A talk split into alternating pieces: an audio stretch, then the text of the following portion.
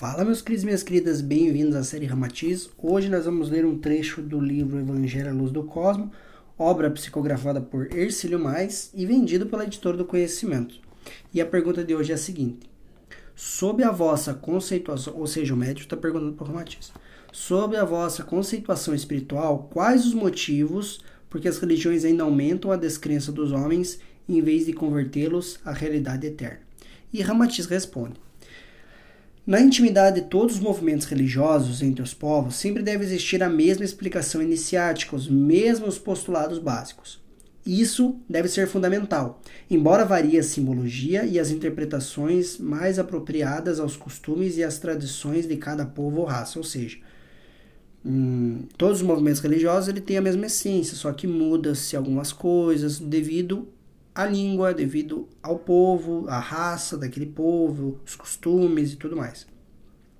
Deus e a criação têm sido explicados sobre as concepções humanas mais sábias e avançadas da época, isso é, são fundamentados no melhor conhecimento da humanidade capaz de melhor configurar o autor divino, ou seja, em cada época, né, existiram pessoas, instrutores espirituais, que eles queriam explicar o que é Deus para aquelas pessoas daquela época, para aquela região.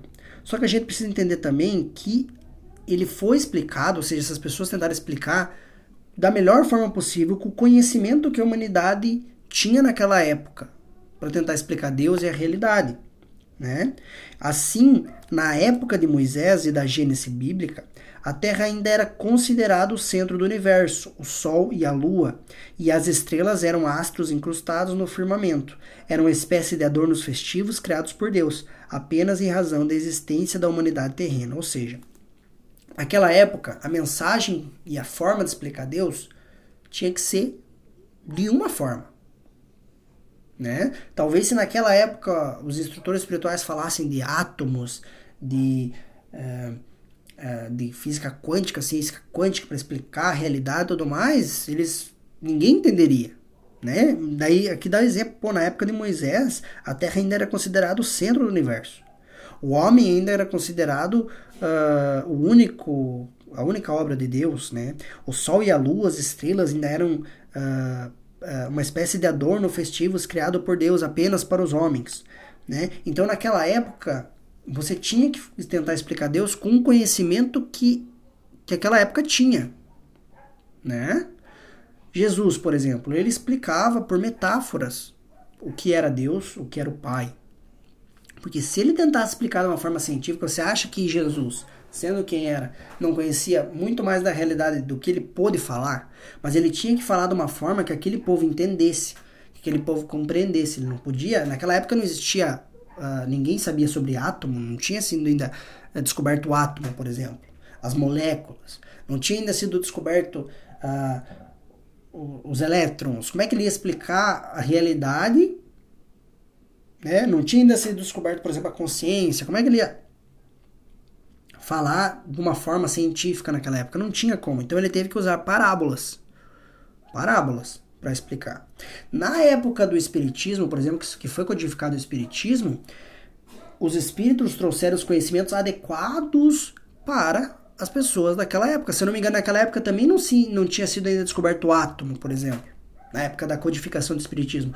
Como é que eles iam falar de átomos, de, uh, de sei lá, de coisas assim mais científicas, né? Física quântica, mecânica quântica, que hoje em dia a gente já tem mais conhecimento. Não podia né? Não tinha como trazer, porque as pessoas talvez não dariam tanto valor, as pessoas não entenderiam aquilo. Porque a ciência ainda não tinha descoberto algumas coisas.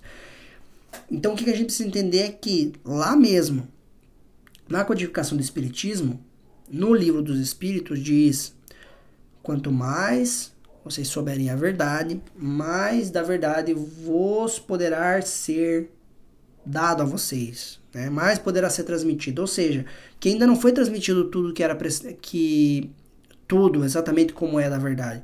Quanto mais a gente vai assimilando a verdade, vai conhecendo a verdade, mais a gente uh, mais a gente é capaz de assimilar mais da verdade, mais da verdade será transmitida a nós. Então a gente tem que entender isso. A espiritualidade, ela tem que ser científica, ou seja, ela tem que acompanhar esse crescimento científico. Mas naquela época era assim, não podia, você tinha que falar conforme, da melhor forma possível, conforme o conhecimento daquela época, tá? Mas a criação bíblica do universo, plasmado em seis dias e com Deus fadigado no sétimo dia, só pode satisfazer e exigir respeito na época de sua concepção.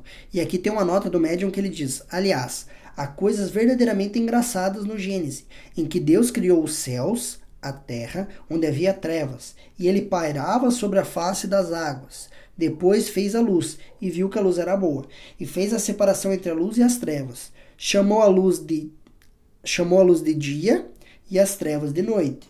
Deus, Deus fez o mundo em sete dias, mas fez os dias por último. Né? Então, a nota do médium é aqui.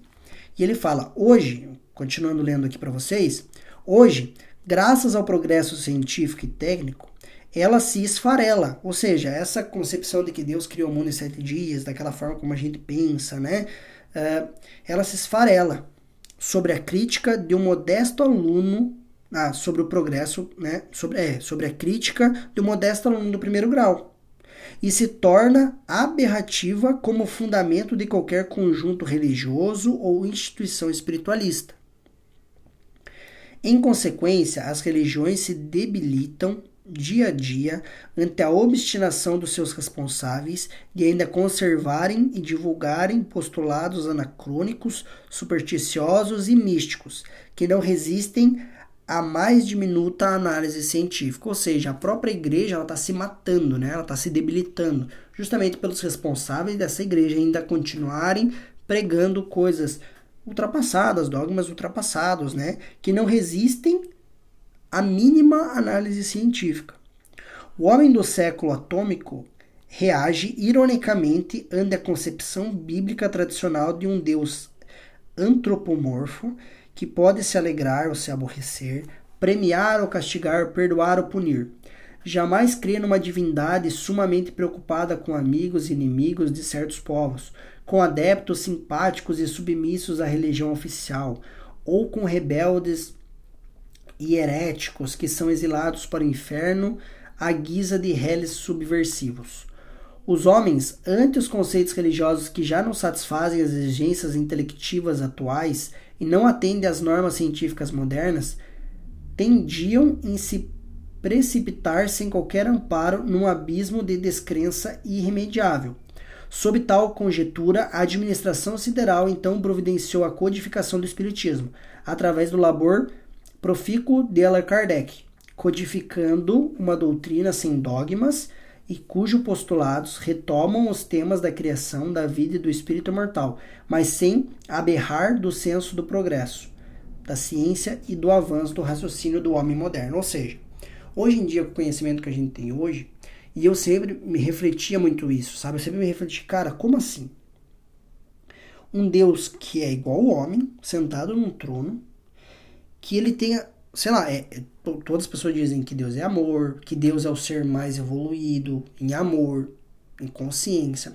E aqui no planeta Terra você já tem algumas pessoas que são evoluídas nessa questão do amor, né? Nessa questão da inteligência. E essas pessoas já não se aborrecem mais, né? Uh, ah, eles não, não exigem sacrifícios, essas pessoas não exigem do, uh, admiração, essas pessoas elas são humildes, elas realmente são desapegadas de tudo isso. Para elas não faz diferença.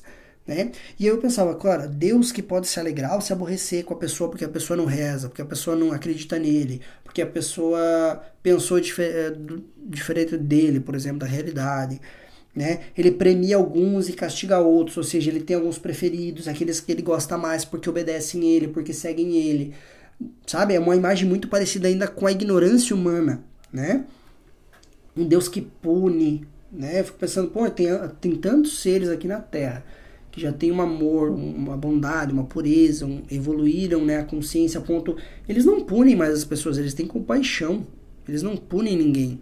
Eles sabem que cada um tem um momento tudo mais. Eles têm compaixão, eles ajudam. Eu fico pensando, Deus punindo as pessoas. Para mim não fazia sentido, sabe? Uh, daí, assim, eu também, outra coisa que não fazia sentido, Deus tem uns preferidos, Deus tem uns amiguinhos, os inimigos, Deus dizer, ó, oh, você foi inimigo, você é inimigo daqueles ali, então eu vou acabar com vocês, vou jogar guerra e praga, porque vocês são inimigos daquelas pessoas, e eu gosto mais daquelas pessoas, sabe? Essas coisas não me caíam muito bem, né?